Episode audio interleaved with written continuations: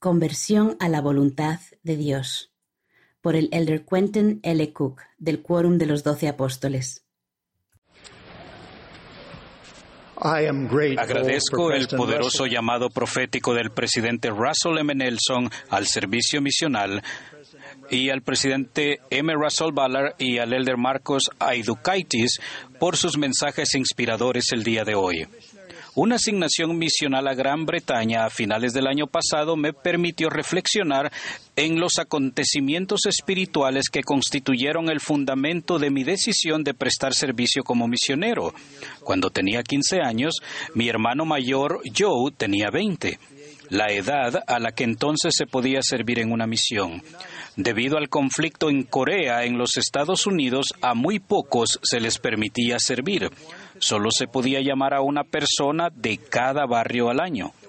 Fue una sorpresa cuando nuestro obispo le pidió a Joe que considerase esa posibilidad con nuestro padre. Joe estaba preparando las solicitudes para ingresar en la escuela de medicina y nuestro padre, que no era activo en la iglesia, se había preparado económicamente para ayudarle a él y no estaba de acuerdo con que fuera a una misión. Papá sugirió que él podría hacer un mayor bien si asistía a la escuela de medicina. Ese fue un gran problema para nuestra familia. En una conversación con mi sabio y ejemplar hermano mayor, llegamos a la conclusión de que su decisión de servir en una misión y posponer sus estudios dependía de tres preguntas. Primero, ¿es Jesucristo un ser divino? Segundo, ¿es el libro de Mormón la palabra de Dios? Y tercero, ¿es José Smith el profeta de la restauración? Si la respuesta a esas preguntas era sí, era evidente que Joe podría ser de mayor beneficio llevando el Evangelio de Jesucristo al mundo que adquiriendo su título de médico unos años antes. Aquella noche oré con fervor y verdadera intención el Espíritu me confirmó de manera innegablemente poderosa la veracidad de las respuestas de esas o a esas tres preguntas. Esa experiencia fue trascendental para mí. Me di cuenta de que cada decisión que tomara durante el resto de mi vida estaría influenciada por esas verdades. También supe que serviría en una misión si se me daba la oportunidad. Durante toda una vida de servicio y experiencias espirituales, he llegado a entender que la verdadera conversión es el resultado de la aceptación consciente de la voluntad de Dios y que el Espíritu Santo puede guiarnos en nuestras acciones. Yo ya tenía un testimonio de la divinidad de Jesucristo como Salvador del mundo. Esa noche recibí un testimonio espiritual del libro de Mormón y del profeta José Smith. El testimonio de ustedes se fortalecerá cuando sepan en su corazón, por medio de la oración, que el profeta José Smith fue un instrumento en las manos del Señor. Durante los últimos ocho años, una de mis asignaciones en los doce apóstoles fue repasar y leer todos los papeles y documentos excepcionales de José Smith y la investigación que llevó a la publicación de los tomos de santos. Mi testimonio y admiración por el profeta José Smith se han fortalecido inmensamente y han aumentado después de leer los inspiradores detalles de su vida y de su ministerio profético preordenado. La traducción de José del libro de Mormón por el don y el poder de Dios fue fundamental para la restauración. El libro de Mormón posee consistencia interna, está escrito de manera hermosa y contiene las respuestas a los grandes interrogantes de la vida. Es otro testamento de Jesucristo.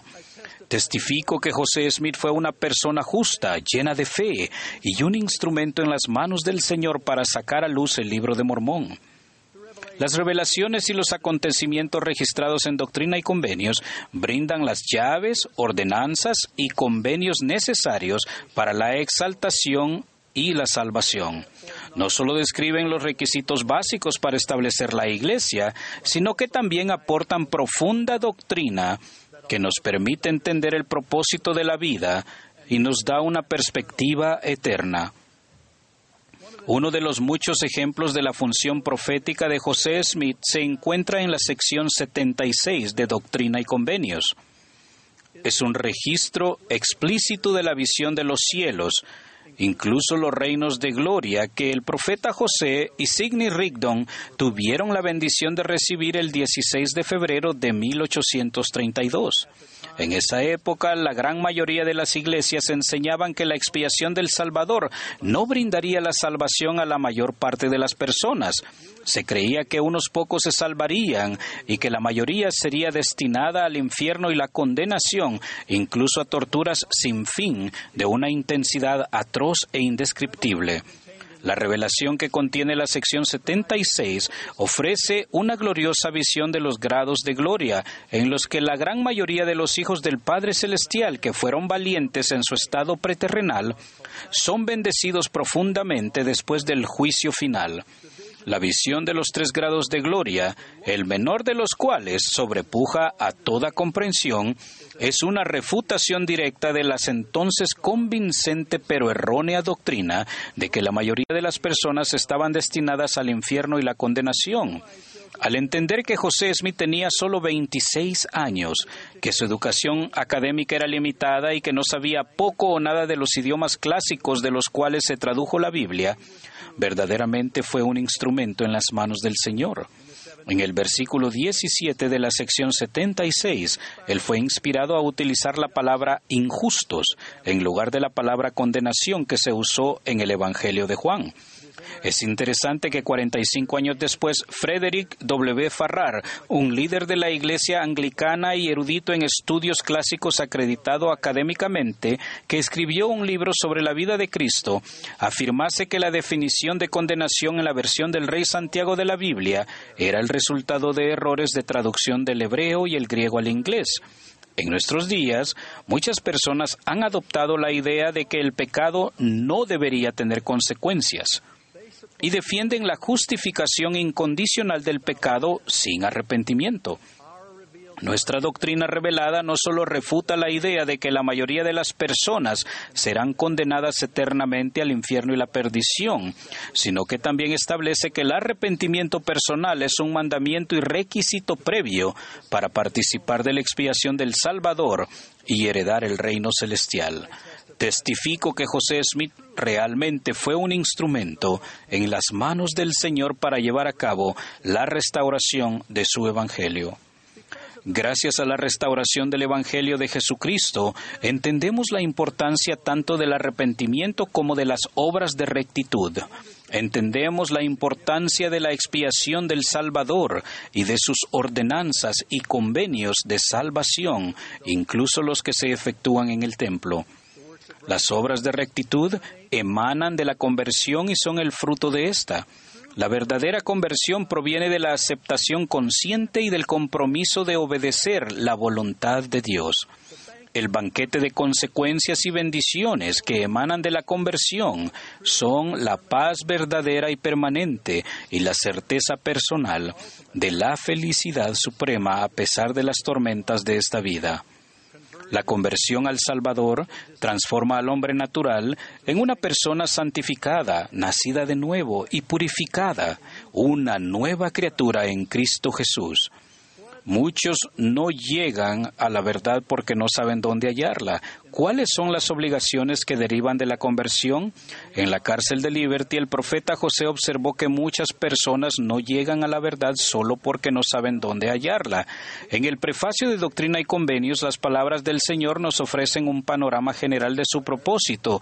Él declaró, por tanto, yo el Señor, sabiendo las calamidades que sobrevendrían a los habitantes de la tierra, llamé a mi siervo José Smith hijo, y le hablé desde los cielos, y le di mandamientos. Y añadió, para que la plenitud de mi evangelio sea proclamada por los débiles y sencillos hasta los cabos de la tierra. Eso incluye a los misioneros de tiempo completo y nos incluye a nosotros. Ese debería ser el enfoque absoluto de cualquiera que haya sido bendecido con una conversión a la voluntad de Dios. El Salvador nos invita gentilmente a que seamos su voz y sus manos. El amor del Salvador será la luz que nos guíe. El Salvador enseñó a sus discípulos, por tanto, id y haced discípulos a todas las naciones. Y a José Smith él declaró, predicad mi evangelio a toda criatura que no lo haya recibido. Una semana después de la dedicación del templo de Kirtland, el 3 de abril de 1836, que fue domingo de Pascua de Resurrección y también Pascua judía, el Señor se apareció a José y a Oliver Cowdery en una gloriosa visión. El Señor aceptó el templo y declaró, este es el principio de la bendición que se derramará sobre la cabeza de los de mi pueblo. Cuando esa visión terminó, Moisés se apareció y entregó las llaves del recogimiento de Israel de las cuatro partes de la tierra y de la conducción de las diez tribus desde el país del norte. El presidente Russell M. Nelson, nuestro amado profeta que posee esas mismas llaves en la actualidad, enseñó esta mañana. A ustedes, hombres jóvenes, se les ha reservado para esta época en que tiene lugar el prometido recogimiento de Israel. Al servir en misiones, desempeñan una función crucial en este evento sin precedentes. A fin de que el mandato del Salvador de compartir el Evangelio llegue a formar parte de nuestro ser, debemos llegar a estar convertidos a la voluntad de Dios, y debemos amar al prójimo, compartir el Evangelio restaurado de Jesucristo e invitar a todos a venir y ver. Como miembros de la Iglesia apreciamos la respuesta del profeta José a John Wentworth, editor del periódico Chicago Democrat en 1842, quien estaba recabando información acerca de la Iglesia. José concluyó su respuesta utilizando el estandarte de la verdad como prefacio a los trece artículos de fe. Ese estandarte expresa de manera concisa lo que debemos lograr. Ninguna mano impía puede detener el progreso de la obra. Las persecuciones se encarnizarán, el populacho podrá conspirar, los ejércitos podrán juntarse y la calumnia podrá difamar. Mas la verdad de Dios seguirá adelante valerosa, noble e independientemente, hasta que haya penetrado en todo continente, visitado toda región, abarcado todo país y resonado en todo oído, hasta que se cumplan los propósitos de Dios y el gran Jehová diga que la obra está concluida. Este ha sido el llamado a generaciones de los santos de los últimos días, especialmente a los misioneros. En el espíritu del estandarte de la verdad estamos agradecidos, porque en medio de una pandemia mundial, los fieles misioneros han compartido el Evangelio. Misioneros, los amamos. El Señor nos pide a cada uno de nosotros que compartamos su Evangelio con palabras y hechos. Nuestra conversión personal incluye la responsabilidad de compartir el Evangelio de Jesucristo con el mundo. Las bendiciones de compartir el Evangelio incluyen que aumente nuestra conversión a la voluntad de Dios y que dejemos que Él prevalezca en nuestra vida. Bendecimos a otras personas para que experimenten un potente cambio de corazón. Ciertamente hay gozo eterno en ayudar a traer almas a Cristo. Trabajar por la conversión de uno mismo y de otras personas es la tarea más noble. De ello testifico en el nombre de Jesucristo. Amén.